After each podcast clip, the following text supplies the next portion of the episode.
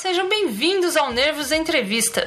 Eu sou a Nayara Renault e esta é a 13 terceira edição do nosso podcast que mais uma vez está internacional, cruzando fronteiras de além-mar. Mas na realidade a nossa conversa foi aqui em São Paulo mesmo, com o diretor cearense Leonardo Moura Mateus e o ator português Mauro Soares sobre a coprodução Brasil-Portugal Antônio 123. O filme estreou nesta quinta, 28 de março, nos cinemas brasileiros e antes de saber mais detalhes, você escuta um trechinho do trailer agora.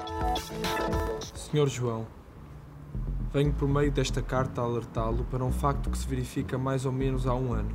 O seu filho António já não frequenta o curso de Engenharia Eletrotécnica e de Computadores. António, sabes, não foi eu que escrevi isso que estás aqui a fazer à porta. Tive que ficar aí no quarto de hóspedes. Não, não podias, eu estou a alugar o quarto, está aqui uma brasileira. Deixa.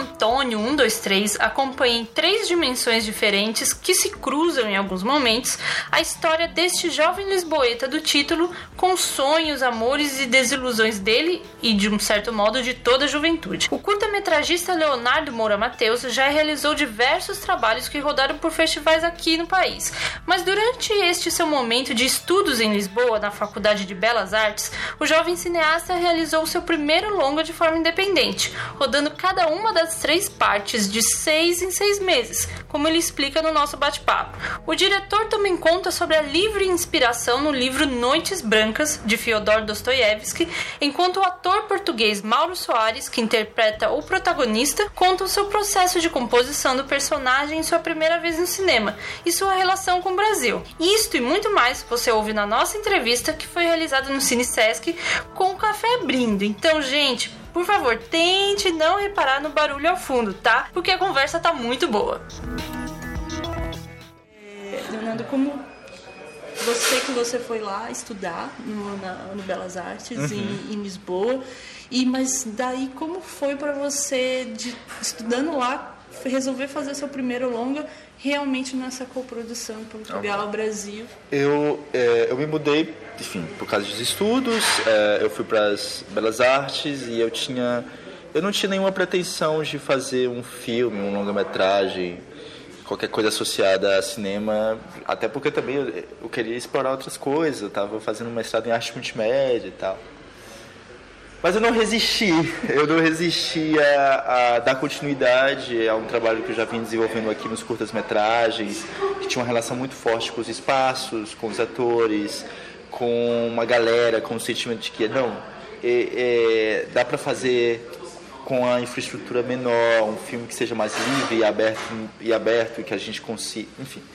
E, sobretudo, a coisa que foi mais importante, né, quando a gente começa a maturar, a amadurecer as ideias, é, de- é ter é, pessoas que começam a pensar e desejar essas coisas contigo. E, sem dúvida, foi nesse momento, mais ou menos, que eu encontrei o Miguel Ribeiro, que é o produtor português do filme, e o Mauro. É, ac- aconteceu mais ou menos no mesmo instante, assim. é, é, eu primeiro convidei o Miguel, aí depois eu fui, vi o Mauro no teatro, e eu convidei os dois e nesse momento eu só sabia que havia um personagem, um rapaz, e não havia absolutamente nada. Não, ele- ele seria expulso de casa é, e havia um cachorro. Ah, havia um cachorro e ele ia ser expulso de casa, é, de fato. Ser, era uma coisa muito, muito... Abstrata ainda. Abstrata ainda. E é meio que tudo que acontece no filme, é, em termos de dramaturgia, ela foi sendo construída ao longo do- da, sua, da sua rodagem. O filme é dividido é um, dois, três, são três partes, porque a gente dava seis meses entre cada uma das partes, via aquilo que estava sendo filmado, é, a gente escrevia, ensaiava, ensaiava muito, filmava, montava e pensava na segunda parte, numa próxima parte. E o filme ele tem essa organicidade, eu acredito eu, porque ele foi realmente amadurecendo. Não só, é, não só o filme foi amadurecendo, mas nós como realizadores, como atores, como Criadores. equipe, criadores desse filme, a gente foi amadurecendo também nas intenções do filme. E, e- então isso foi muito orgânico. Ah, então, na verdade, é, não foi um salto simplesmente que eu fui de Fortaleza para Lisboa e eu comecei a fazer um outro, um outro tipo de cinema. Na verdade, foi um conjunto de circunstâncias que é muito, é muito similar e, ao mesmo tempo, é, me parece muito mais coerente com, com a trajetória que eu, eu acho que eu estava desenvolvendo, que era uma ideia de, ao invés de, enfim, aplicar para um milhão de editais, desenvolver um longa-metragem durante 5, 6 anos para no final filmar em 90 dias. É, a gente foi encontrando de maneira muito natural. A gente não sabia no começo se ia ser um curta, um média, três curtas-metragens. De maneira muito natural, a gente foi encontrando um longa-metragem, que é o Antônio 23. E, e a gravação seguia essa ordem cronológica que a Sim. gente vê na tela mesmo. Sim, sim. É claro, né? Há depois uma eu- coisa que não, não, não daria para fazer, né? Que não Sim. vale a pena dizer. Não vale a pena dizer que é do final do filme, tem a ver com um vídeo VHS. Que de fato é. Aí a, a gente filma coisas que aparecem na primeira parte ou na segunda parte, posteriormente, para fazer ligações Sim. na estrutura. Mas que já estava pensado que vocês conseguiram encaixar na montagem.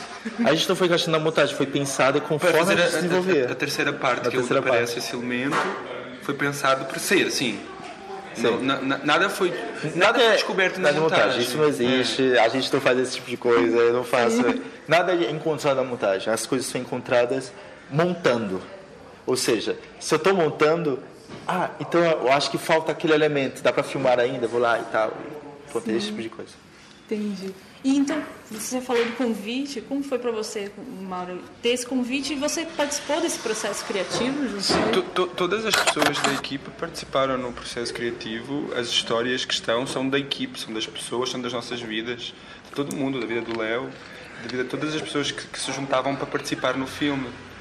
E para mim foi, foi ótimo. Eu, eu recebi uma mensagem do Leonardo dizer que ele, que ele tinha chegado na cidade para fazer o mestrado e que tinha-me visto no teatro e que estava interessado, tinha um projeto e aí eu pedi se ele tinha algum. Tudo isso pela mensagem, se tinha algum link de trabalhos dele. Eu vi o Mauro em Caena e o Europa e disse assim: se, o que for, eu vou querer, vou querer trabalhar com, com ele. E nós tivemos uma. Nos encontramos para, para, para começar a falar e, e, e foi isso. O Leonardo só tinha essa ideia de que era um jovem que, que saía de casa, que era expulso de casa e havia uma, uma relação com o cachorro que só aparece muito mais tarde, ou seja, muito mais tarde. que- E é, é pequenino, ma- mas é, ela é imageticamente para, para a construção, ela é importante para o Leonardo. Eh, Estou me perdendo outra vez do, do que estava perguntando. Eh, Como é que foi? E, e, ou seja, quando há um fascínio pelo. eh, É muito bom trabalhar com pessoas que, que, que tu tens um fascínio, porque eu vi os trabalhos do Leonardo, depois vi mais ainda.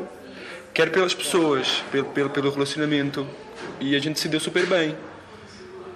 E, e foi ótimo, assim. Eu não, nu- nunca tinha pensado em fazer cinema, não tinha nenhum desejo especial para fazer cinema. Hoje em dia é só o que eu faço. Consegui voltar a fazer um pouquinho de teatro agora, ano passado, porque eu estava muito necessitado desse processo que é diferente. E foi incrível. É, Noites Brancas, né, do Dostoiévski, não é necessariamente algum um que as pessoas quando vão citar uma obra dele não é uma das primeiras, o Castigo, etc. Mas é uma obra que já foi muito adaptada no cinema, na TV, é, Vecchiari com Noites Brancas em Pia, é, Visconti também. Então, como foi para você tentar achar ou se influenciar pela obra do, do, do Dostoiévski e, e fazer a sua maneira? O Dostoiévski não aparece logo no começo. Ele é uma espécie de, assim como várias coisas que aparecem no filme, ele tá ali é, como mais um elemento ah, com que a gente se relaciona. E só na terceira parte que eu assumo que vai ter uma peça de teatro com, com as noites brancas. Como se ele estivesse submerso. Ele estivesse é, submerso em outras coisas. Tanto que se, se a gente fizesse, se eu fizesse realmente uma adaptação fiel à parte em Lisboa, eu ia chamar Antônio 1, 2, 3, 4, porque pelo menos são quatro noites né, que se passam no livro. É, e eu acho muito estranho, são três e são quatro noites, né, as noites brancas. Mas enfim. É, então é, só, é uma das influências, assim, assim como existem. Aparece Paloniu, tá no filme, assim como a. Nicanor Parra. O Nicanor Parra está no filme, outros autores estão. É, então, é, o modo como Dostoiévski foi aparecendo, principalmente esse livro, tem muito a ver com uma com o sentimento que emana do livro, porque o livro ele tem uma ele e eu acho que é um, é um sentimento que é pouquíssimo explorado nas adaptações, que é uma espécie de melancolia alegre. É, é como e eu acho que o Antônio tem muito dessa melancolia alegre, que é uma espécie de é, é, enfim, as Noites Brancas são duas pessoas depressivas caminhando pela cidade, conversando e de, visualizando a possibilidade de um amor é, daqui a algum tempo é, nesses encontros. E, e eu acho que o Antônio 23 tem muito disso. É, então acaba que a melhor maneira de um trabalho como de uma outra obra influenciar é, quando a gente não fala de adaptação é, é se sentir é, se sentir tomado pela atmosfera, pela, por aquilo que conversa com, mais do que influencia, sabe? E, e, e em relação às adaptações das Luzes Brancas, eu acho que. que eu, em nenhum momento eu pensei, ah, o, o Bresson fez uma adaptação, o, James Gray fez uma adaptação. Caramba, quem sou eu para fazer uma adaptação das Luzes Brancas e tal? Em nenhum momento pensei isso, porque na verdade é isso, é cada eu acho muito interessante como cada realizador faz uma adaptação de um livro que é tão aberto, com todas as possibilidades de, de, de entendimento como As Noites Brancas e faz, fazem o, o, filme do Bresson um filme extremamente bressoniano, o filme do, do James Gray é muito do James Gray, pronto cada um usa daquele elemento meio só para contar uma história que quer contar. Aflições universais para transformar na sua própria visão. Isso é fantástico, isso é fantástico. E é por isso que eu não, eu não fico me sentindo nem um pouco acuado de usar as noites brancas. Assim. Eu acho que um, a, a permanência de uma obra também é medida pelo modo como a gente consegue usar ela sem ter medo, sabe? Sim. Baixar. Esse é um nível muito claro. É, algo é clássico quando a gente pode revisitar sem ter medo de, de sujar é, as mãos. E, e, sem ser uma adaptação, não tem problema que essa comparação ou que isso apareça, porque é, é, só é isso, inspiração mesmo. É, é, isso mesmo, né? As inspirações, as influências, na verdade, são isso. Mais do que. A adaptação é muito específica, né? Você pega Sim. e você quer mesmo adaptar mas as influências, as, relações, sim. elas foram aparecendo, então. Sim, sim. Muito naturalmente. E Mauro, para você como foi então criar esse Antônio em três tempos, assim, ainda mais com esse processo de, digamos, se separar do personagem e voltar para o personagem de outra maneira, né? Foi super orgânico porque no início foi a primeira coisa que eu fiz em, em, em, cinema. O primeiro plano do António o primeiro plano que eu gravei em cinema. Então foi, eu, eu estava a descobrir também a relação com uh, o, a, o mecanismo de fazer cinema, que é muito diferente do mecanismo de fazer, de fazer teatro. E hum, no início havia uma ideia. Uh, emotiva, emocional do que é que o personagem eh, seria. Não havia, não havia uma necessidade dele ser isto ou mais aquilo, havia, havia uma relação mais emocional e havia. O Leonardo queria muito construir através do corpo e através das coisas que o António ia fazer. Muito mais do que sobre as mudanças que ele ia operar. Então a gente criou o António agindo nas ações dele. E eu sei que essa pessoa, ou melhor, a pessoa se ela se faz uma mímica assim e faz e bebe café assim isso vai criando uma coerência interna que eu vou sem entender ou sem o verbalizar ou sem o psicologizar o personagem aparece enquanto corpo. E depois era maravilhoso então é, a primeira parte porque depois eu conseguia ver o, o porque o personagem na verdade a gente está com ele apenas quando vê. Eu consegui ver o António e pô-lo na segunda na, na, na, pô-lo nas, nas, nas, segundas nas segundas envolventes nas segundas ações Sim. e eu, eu já, aí eu já conseguia dizer assim acho que o António faria assim mas isso não é muito importante, porque o mais importante é, é, é ele agir de facto. Mas, é, então ele vai aprendendo, parecendo mais coerentemente. A grande problemática dele altera-se muito do primeiro momento para o segundo momento. Ele está. É, é, muito bonito porque, para mim, também uma relação também muito grande com as estações do ano que a gente filmou. O primeiro ele é filmado numa altura de, de outono, o segundo é o verão e o segundo António ele é bem bobão, assim, não tem problema nenhum. Ele tem uma casa, tem um trabalhinho, o amigo dele está meio chateando ele e essa é a problemática grande dele na, na segunda parte. E depois, na, no terceiro momento, que eu também já tinha outra relação com o cinema, já tinha trabalhado também com outro diretor, Ele já é um ator, assim, ele já é meio arrogante, sabe? E, e, então é muito orgânico como é que isso pode aparecer, porque também de facto eu já estava muito mais uh, bem relacionado né? com. E a gente também aproveita isso, em vez de negar, a gente pode aproveitar e somar e complexificar e, e enriquecer o, tudo o que a gente faz. Foi super ok, sim, não sei. Sim. E, e Leonardo, é, eu, eu assisti o Lição de Esqui lá em Brasília em 2013, é, e aí tem, tinha pelo menos eu vejo essa constância no seu trabalho de falar sobre a juventude de um modo assim, sobre uma juventude ao mesmo tempo sonhadora e desiludida.